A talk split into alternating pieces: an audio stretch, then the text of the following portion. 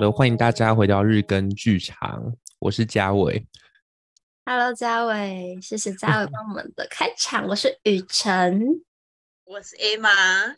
开始聊嘉伟的节目之前呢，先跟大家讲一下，嘉伟呢是我的同班大学同学，他的专业除了在剧场行政以外呢，他同时有担任七一园区的管方大哥，不是大哥，呃。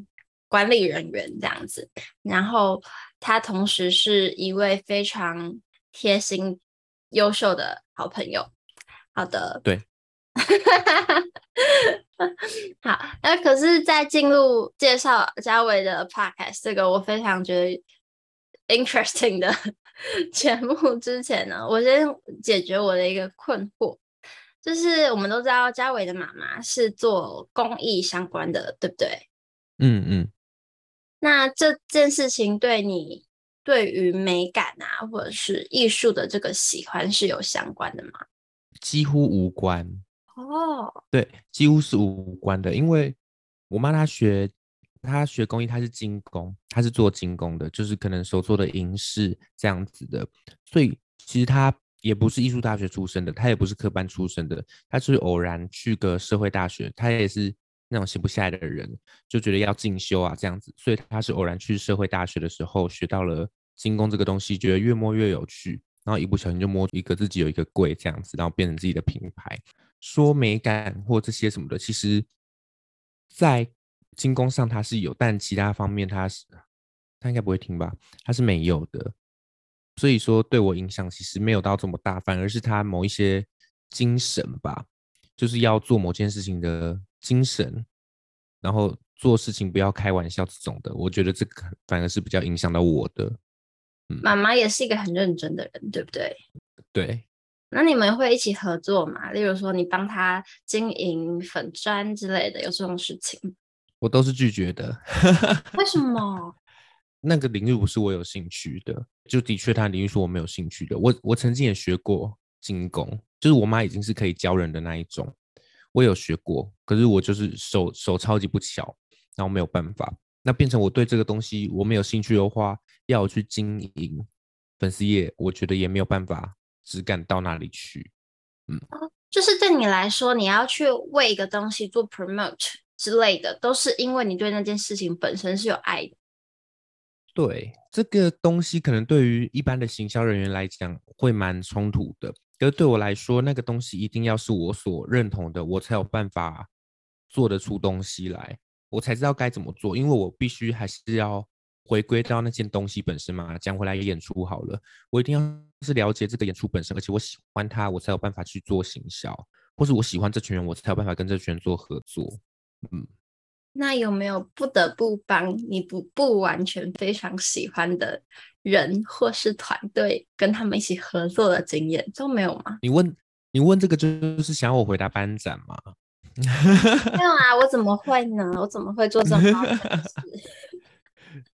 我就是想听听你讲一些，就是让大家听完之后觉得，嗯，嗯，家纬这个人还 很坏的这种。我其实。对于我自己合作的标准是蛮高的，或甚至我交朋友的标准也都蛮高的，所以我愿意合作的人一定都是有有质感的人，除非没得选，就像是刚讲的班长那些必修课的，那难免就会遇到一些雷人，这个是没有办法的。细节我就不讲，我也忘了，因为我觉得这些东西没有办法带给我营养，所以我我也记不太起来。我只知道是我对于挑人这件事情非常的严格，就这些人。能够可以互相帮助，然后这些人够有才华，我愿意去帮助他们，这样子。好喜欢哦！终于听到嘉伟讲些真心话了。我刚刚上一集都是假的，是不是？上上集看起来太太善良了，不太像林家纬。OK，好吧。那我们知道我们的主持人 Emma 跟嘉伟现在有一个新的 Podcast 节目，但是在这个节目之前，是不是你也有做过其他的 Podcast 节目？我其实做，我、哦、这样讲还真的做了不少哎。我自己有录加我自己没有讲话的，就是纯后置的，其实。也不含我们现在新的，我做过了三个 podcast，其实 Podcast 这个东西比想象中的简单跟好玩。我第一档的 Podcast 节目是我图文系的毕业制作，我觉得毕业制作这件事情很妙，大家要投个一两万块或甚至更多的钱进去，可是大家都没有想到说要怎么样让这件事情可以继续延续下去。就他们就做完毕制就没了，图文系的人都长这样哎、我觉得超级酷的，就甚至最基本最肤浅的钱都赚不回来。嗯，哦，我讲一下，我觉得其实戏剧系的存在很特别，因为像我们看音乐系，他们都是赔本在做的，他们是不收门票的，所以真正可以回本的，好像只有可能顶多再加上舞蹈系，舞蹈系的细节我不确定，但。往年看舞蹈系，虽然他们有一些小型的联展是没有收钱的，但是像毕制的规模的，他们都还甚至有时候会有联名商品啊，这种就好像还有、嗯、对，但好像大部分的科系，你看美术系好了，或者说是工艺雕塑，他们都没有回本这件事情、欸，哎，对，所以。就变成说，那你的作品有没有办法被看见，跟未来的发展性就很重要。就是我会觉得说，毕业制作如果要做到有效果的话，它必你必须要把它当成创业来做，就是你必须要让自己说，你要怎么样去让自己被看到这件事情。我觉得这个是很多人。可能也可以分享给学弟妹们，因为这个是很多人都没有在思考的事情，就觉得说哦，毕业就拿学分，然后就这样子，就是想的不够长远，都是看那个当下，然后做的开心就好了。但不是这样子的啦，社会就不是这样子运作的。嗯，会不会太凶了？你很棒。我们之前有一集介绍了一本书，叫做《一人创业》。那时候我就想说，虽然说创业这个。题目好像跟剧场没有相关，但事实上，如果你想要做一位个人的艺术家，或是你有这个志业的话，对于创，就是每个人其实都是自己品牌的领导者，你真的是要知道怎么样去经营自己的这个业。它可能不是一个立案的什么公司啊之类的，但它的确是一件重要的事情，非常非常同、嗯、认同。而且我这样子，我很想要看艺人创业了。哈哈哈哈这本书很好看，就是我的好看是指容易，因为它浅显易懂。嗯嗯嗯嗯嗯，而且说真的，当演员何尝也不是一种创业，只是那个品牌就是自己的名字。同意。对，所以那刚刚那个没有用创业精神的图文系毕制的 Podcast 结束之后，下一件事情是什么？哦。我我其实那个时候图文系，我就是想要，我其实就是这样子做了，就是、哦、就是用创业精神突破他们的框架。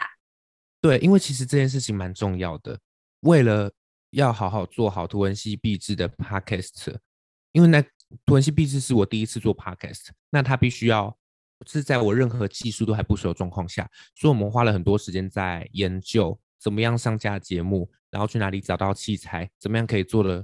更好，或者去哪里找资源，这个其实是对于之后帮助有差的。就比如说我后来要开第二、第三、第四个节目，我完全不用想，就是我我知道不用再经过哪些，我知道要经过哪些步骤啊，我几乎可能可以三十分钟内就可以把一个节目搞定。可是这个是奠基在我前面的时间，有花图文系这个时间去做这件事情，所以我图文系那个时候就是想要图，就是想要尝试这件事情了。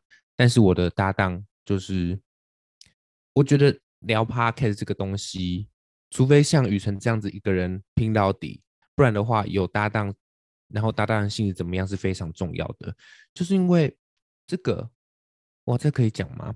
反正因为我是图文系，我是外系生，所以基本上班上我没有认识任何人，所以我们的组比较像是被，呃，也不能讲凑在一起啦，可是就是两个不认识的人，然后他来问我说可不可以一起做这样子。那可能也是他的想法，可能就没有像我这样子吧。他可能就是先抓到要毕业这样子，所以就变成说那个节目到最后没有做起来。我蛮同意搭档这件事情。Gosh，我也很想要当搭档，好不好？我会找 Emma，就是因为我很想要有搭档啊。是这样是的。我非常非常的依赖 Emma，而且 Emma 真的很可靠。嗯，是这样，就是因为我一开始也是找我朋友嘛，就是芷艺是第一位，但是他马上就要考试了，所以他只有一个月。然后接下来下一个我发现有时间的人呢是芷晴，但是他也只有一个月的时间，所以我现在就我觉得要找一个长期合作的搭档很难，因为大家有空的时间不一定。因为我前两位是这样，所以我后面才又又找了第三位，就是合作伙伴，就是 A 嘛，所以我也是很很珍惜能够有伙伴这个机缘的，嗯。嗯，非常的同意。接下来不是有第四位吗？对啊，接下来是卓荣，我都觉得我没错，有有幸能够找到一些很可靠的人，不然我真的就是应该会完蛋。而且有伙伴做 podcast 起来，感觉比较不无聊啊，很有趣，很有趣。对对对，那那好，所以就是因为呃价值观或者是。一个对这件事情最初的想法就有一点不一样，等等的原因，跟那出那个合作伙伴分道扬镳之后，下一步发生了什么事情？图文系想要做，就是因为我看到 Podcast 整个起来趋势起来，百灵果那个时候突然大爆炸，都是在那个时候，所以我才要做这个。所以我自己心里就想说，因为其实在五年前的时候，在以那个时候的五年前，阿迪。就你们知道阿迪哈，YouTuber，对，知道。我我是参加过阿迪，他在他在还没有十万的时候，我就听过他的讲座了。还没十万订阅，你们要想象他现在是两百万的人。然后在五年前的时候，U 他就可以在台上讲怎么做 YouTuber 这件事情，嗯，所以就变成这件事情在五年内被大爆炸。他现在变成了可以说 YouTuber 的领头羊。但是他在五年前也只不过是十万不到，嗯、可是十万不到就可以讲，所以等于说 Podcast 这件事情，它会不会发生一样的事情？就等于说我现在把时间投下去了，我好好的去经营了，那我是不是有机会拼个五年之后，我是在前端的人？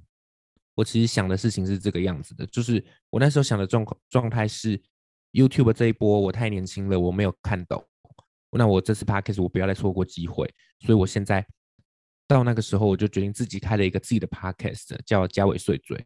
我还没有删掉啦，就还在天上。因为我那“家伟碎嘴”可能也录了快要一年多，应该说有到一年。嗯、可是就变成说自己一个人完全的聊自己的东西，其实蛮蛮累、蛮辛苦的。到到后来，我已经不知道自己在聊什么了，所以现在我也没有再更新。嗯，第三个的话，陆陆续续就是。因为有人有知道我有做节目，所以陆续是有人跟我洽谈的。那那个他是一个老师的案子，就是外面有一个长辈，他请我来帮忙做这个老师案子。因为那老师是个艺术家，然后有一些自己的故事，希望能够透过他作画的故事，还有一些他的一些人生经历，来去变成 podcast，然后很温暖的分享给大家。对，不过那个节目到现在。也目前也没有在更新。目前的话，就是到前三个的话，大概是这个状态啦，都有点无疾而终的感觉。那就是现在这个喽。现在这个，因为坦白说，我自己就算做到这么多档的节目，现在这一档是真的真的，我唯一会很愿意去听好几次的，就是真正自己当听众来去听我们自己在讲什么的节目。对。就平常都喜欢听这些东西啦。两位，请不要拘谨，我们节目也是没有什么限度的，好不好？来，请告诉大家你们的节目名称以及你们的主题。好，那我来讲，不是我们节目名称叫做“长辈不要听”，就是长辈不要听的意思。因为节目的这个梗概，我自己立下的内容就是极致下流、三观毁坏、充满政治不正确的话语。我就是直接把这个节目这样子定，然后我们在节目里就是聊一些非常成人的东西，还有非常的会，我们聊的聊天聊的蛮暴力的啦，就是会直接颠覆一些大家的思维跟想法的这一种。我可以想象得到的聊天的暴力，嗯、如果我先想到的两件事情，一个是就是很怎么讲杀人放火打劫那那一块，然后另外一块就是。Sex sex sex 是哪一块？还是都有？都有，但比较，但我我讲的暴力反而是比较第三种，什么意思？就是会会毁坏掉大家一些原本的想象。像是我该怎么？好难哦，Emma 能举例吗？我吗？诶，毁到毁掉了大家的想象。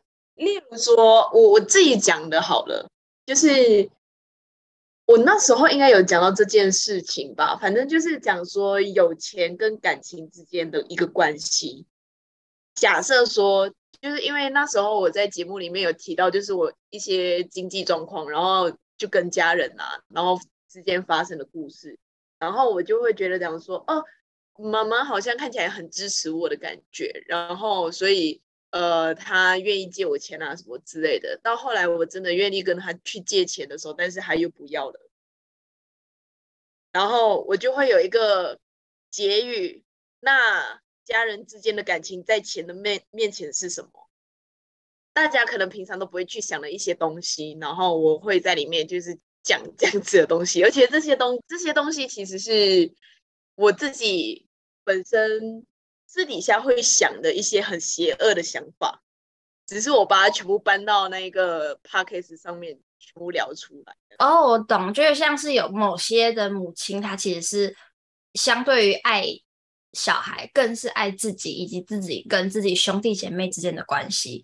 所以我有听过朋友的妈妈，她是。要求自己的小孩把他所有的积蓄都借给他舅舅，因为他舅舅公司倒闭，然后，然后他舅舅毕竟曾经当过大老板嘛，那所以就会有些工作就不能做，不知道哎，就就可能当过大老板的人就不想打工之类的，我我也不太懂。Anyways，但是我的那个朋友他本身是做那种。就是很辛苦的工作，类似工人那种工作，就是是靠自己的血汗在赚钱。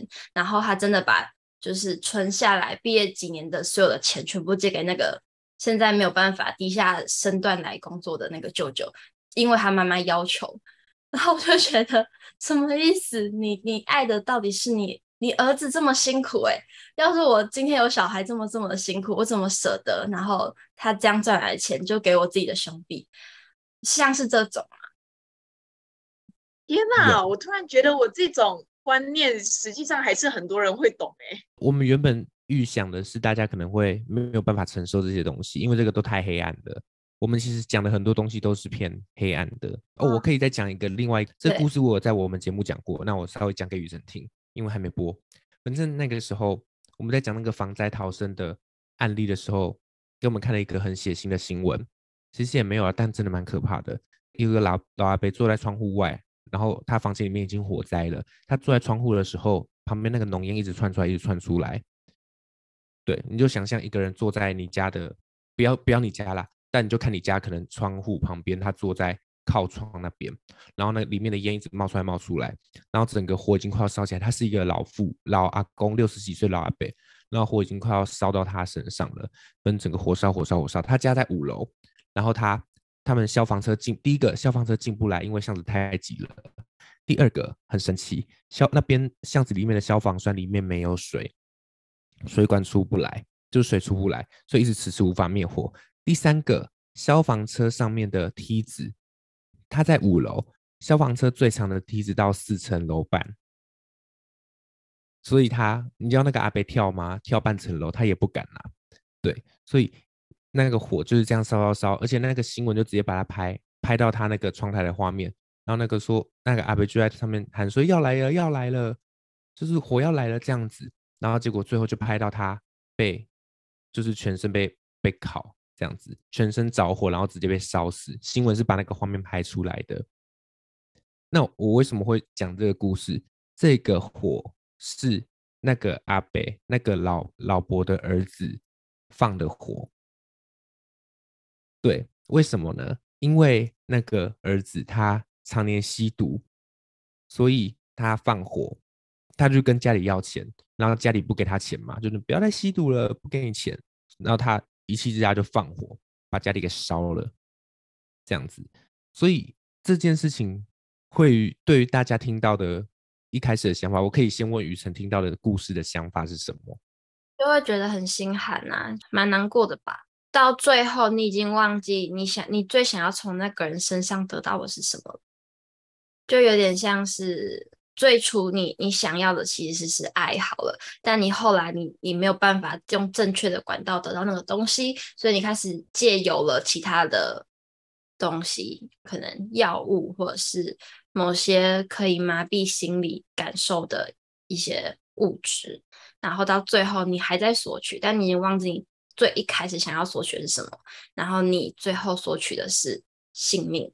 你以为你那样你就能够得到你想得到的，但根本就已经忘了需要的是什么。嗯，好像是这样。太好了，我们要的就是这种效果。很大部分的人，善良的人就会像雨辰这样想。可是我们，我跟艾玛解读的故事是什么？我们解读的角度就是，那这个老老伯就是这条命，就是不是他该给出去的？嗯、为什么？像雨辰刚刚讲的，这个人他的儿子他索取不到爱。所以那个问题出在哪里？他的父母，那为什么他的父母没有办法给他爱？当然中间可能有很多的原因，但是你只能到后来把他养养出了一个他会放火，然后还是到处吸毒的一个怪物的话，你自己没有办法把这个小孩教好，那这一条命理所当然被换掉。所以我觉得那个凡是因果报应，我不会因为那一个老婆被烧死而心寒。我们聊的。大概是这样子的内容，会毁掉大家的想法。对，可以理解节节目性质了。这个案子也非常好。哇，那喜欢这种感觉的人，真的是可以去听一下。因为其实我之前有听过，但是我我没有听整集。我那时候好像后面有什么事情，我只想说，哎，我来听一下。然后后来有别的事情，我就按暂停了，然后就没有把它听完。但我听的前面就是。一直在呻吟，然后我就想说，哇，好好听，好真悦耳。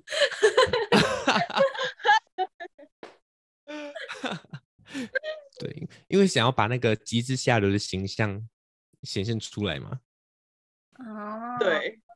哎，重点是，我们我后来有遇到一件事情，就是有一次我跟林家伟，然后去呃开一个会议吧，然后会议里面有一个人。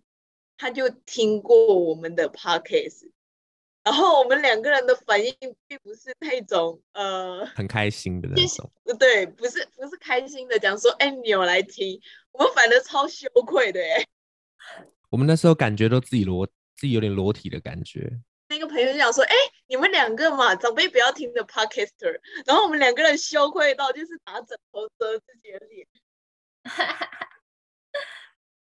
那你们会害怕自己的父母亲或是自己的长辈听到这个节目吗？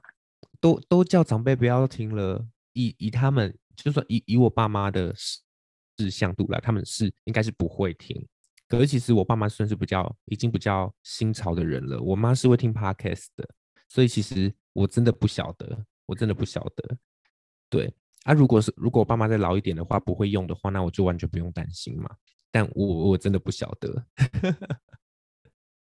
我爸妈是完全不会听 podcast 啦，even 连我家人兄弟姐妹也不会听，所以其实我超放心的。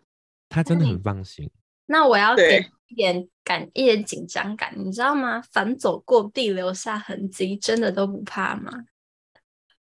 不怕，真的没差。哦，说真的，说真的，我会有点担忧哎，嗯，我会有点怕，就是可能几年后，然后我们被翻出来，但是就是呃，这这些东西都是可以预想得到的，所以就算翻出来了之后，其实就也可以，我反正我们现在很清楚我们现在在干嘛，嗯，你们在颠覆颠覆大家的道德观念是吗？反而是大家的道德观需要被我们颠覆。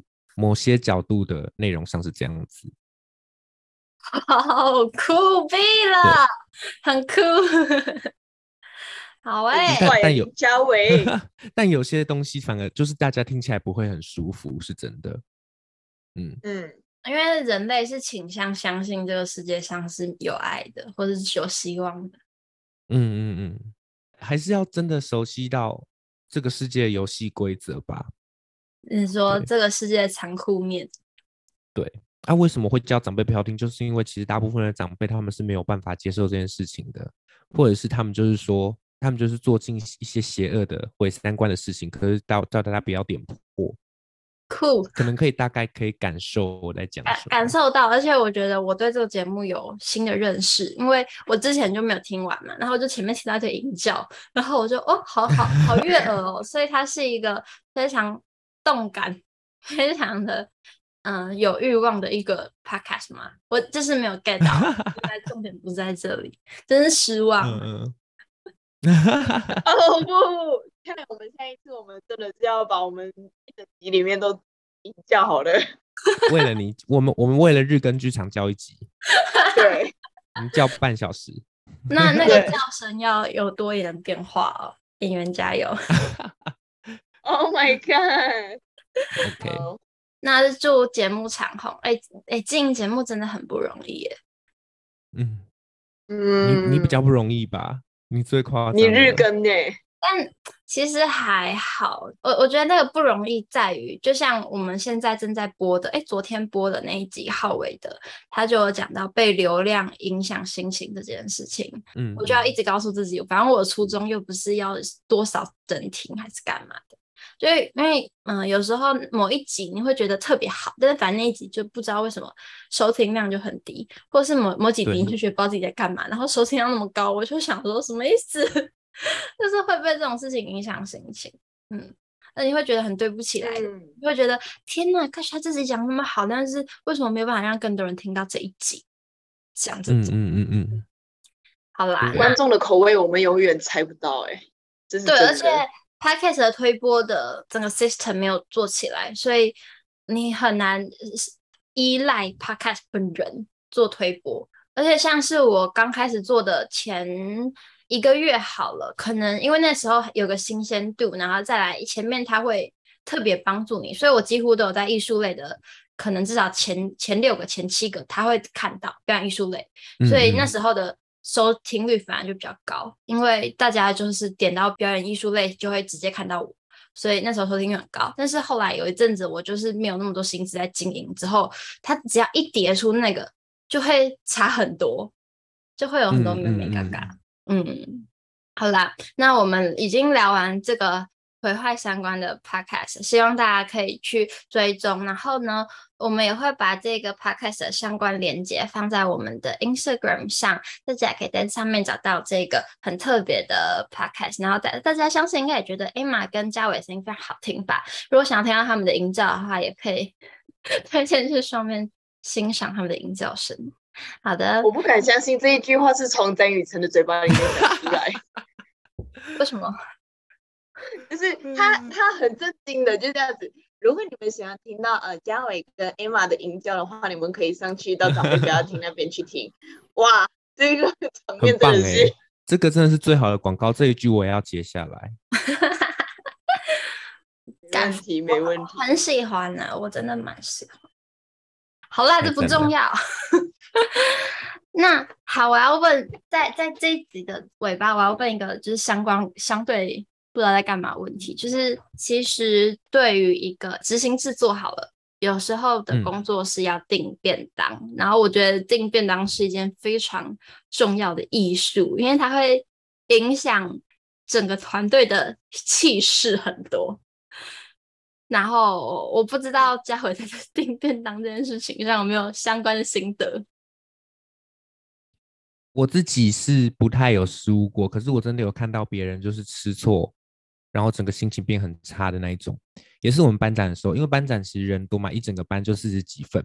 有人他原本是订饭，然后结果他吃到面，然后结果在因为那个时候是剩技就刚好剩技术组的就少一份面，他再出来。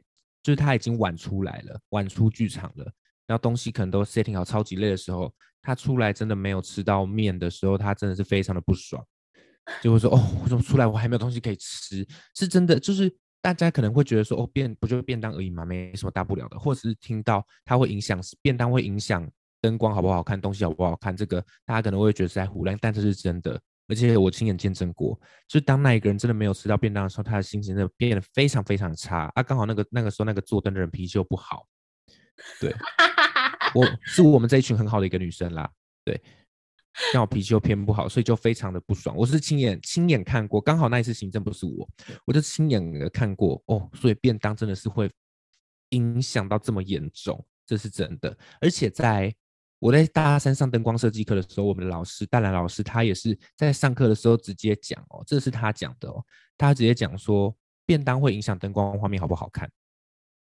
是他说的。Wow. 对，所以大家不要来觉得说做订便当这件事是小事了，它非常的可以说非常严重，也非常的慎重。东西吃的好不好，大家心情开不开心，会直接影响到你的演出长什么样子。所以也不要再觉得什么行政是小位置。其实，尤其便当是有非常多的眉眉角角的，就是光我在跟学弟妹，我在带学弟妹带助理的时候，便当就可以讲一整个段落了。嗯，那我要来猜一下重点。可是，其实我觉得订便当有一件难的事情，尤其是在学生剧组，因为像我们在外面的剧组拍片或是拍做戏的话，其实剧组的的嗯负责人员他们都会订两三种。不同的牌子或者是种类，嗯，因为可能演员就会想要吃比较淡一点啊，然后可是技术可能就会想要吃比较味道重一点，比较香一点的，然后所以他们可能就会定不同的种类，然后就也要有一般的便当类，然后但也要有一些就是有变化的菜色，然后就好几种让让人选。可是，在学生剧组的环境里，可能没有那么多力气，或者是各种原因做不到这件事情。那所以重点会是什么啊？要教什么？选牌子吗？哎、嗯，选选便便当店吗？选便当就是一些名单，大家自己假设在学校的话，那你一定要吃遍学校嘛，哪些东西可以叫，哪些不能叫，你一定要自己去吃过嘛。嗯、然后，因为我们没有办法做到，我们可能没有办法做到订两三家，所以至少要订到一家。那光那那一家的东西，它的品相品类有没有办法符合到每个人的需求？所以还有有些人谁吃素，这是最基本的嘛。还有谁对什么东西过敏？谁不吃什么，他就是恨茄子，那你就是尽量让那那个东西不要出现在他的便当盒里面，因为刚刚就讲到，如果那个人是做激素的，那便当里面出现茄子，那灯就会不好看嘛。这种就不能让这件事情发生，这个是比较轻微的哦。比较严重的是，如果他对那什么东西过敏的话，他吃下去就过敏了。他是演员，他在台上直接休克的话，或是他开始或比较不严重一点，他身上痒痒的。你觉得他有办法完整去发挥他的表演吗？这一种，所以我会强调就是过敏这件事情，你吃什么，或是一定要好好的调查大家什么。我在订便当表单的时候，下面一定会写说你有什么特殊需求或对什么东西过敏的吗？会看到非常多你意想不到的答案，你就会知道说哦，所以大家真的是有各式各样需求的。我有听过对鸭肉过敏的，还有哦，对，很特别吧？对鸭肉过敏。不吃四只脚的动物，这种的，这个其实都蛮蛮重要的。那他既然他写这个需求，那你就是要做到嘛。我先不管他到底是怎么样的需求，或是到底是什么原因，就是要做到最基本这个样子。我有遇过，就是吃便当放饭的时间，因为其实我们通常剧场。在放饭不一定是全部的人一起放饭，可能就是演员放饭，然后可能呃就是什么舞台组会放饭，然后有时候灯光或是嗯嗯嗯呃视觉设计，反正就是每每一组的。放饭时间会不一样，然后我就会看到执行制作站在坐在或是旁边躲在旁边看每个人选饭的喜好跟他们吃饭的表情，就是天哪，执行制作真的很辛苦。然后最害 怕那一种就是就是一拿到饭然后就一脸不爽的那种，就会觉得你忍耐一下嘛，人家已经很用心了，因为就是还是会有那种看到执行制作，反正大家觉得啊不喜欢，然后很。受伤的表情，所以呼吁一下哦，如果各位是演员，嗯、我知道演员啊、技术或者是 whatever，你们很累，但是也要考虑一下人家已经很用心做的心情。对，好的，哇，真的是剧场圈都是你这种演员的话，大家真的会很开心耶，都会变得很和善，真的。好的，我们今天这一集好像就可以在一个和善的情境之下做结尾。哎。长辈不要听，你们结尾有没有特别会说什么？我们会，Emma 讲了，Emma 讲。就是我们会讲说，呃，谢谢大家来收听长辈不要听，然后讲自己的名字，然后那我们下次一起再来高高潮。潮 好的，那 那等一下一起哦。谢谢大家收听日更剧场，我是雨辰，我是嘉伟，我是 Emma。那我们下一集，那我们一起来，我没默契耶！来来来，再再给我一次机会，换 Emma 负责最后一句就好。好，那我们一起来高高潮，太荒谬了。好的，谢谢大家，我们下一期见，拜拜，拜。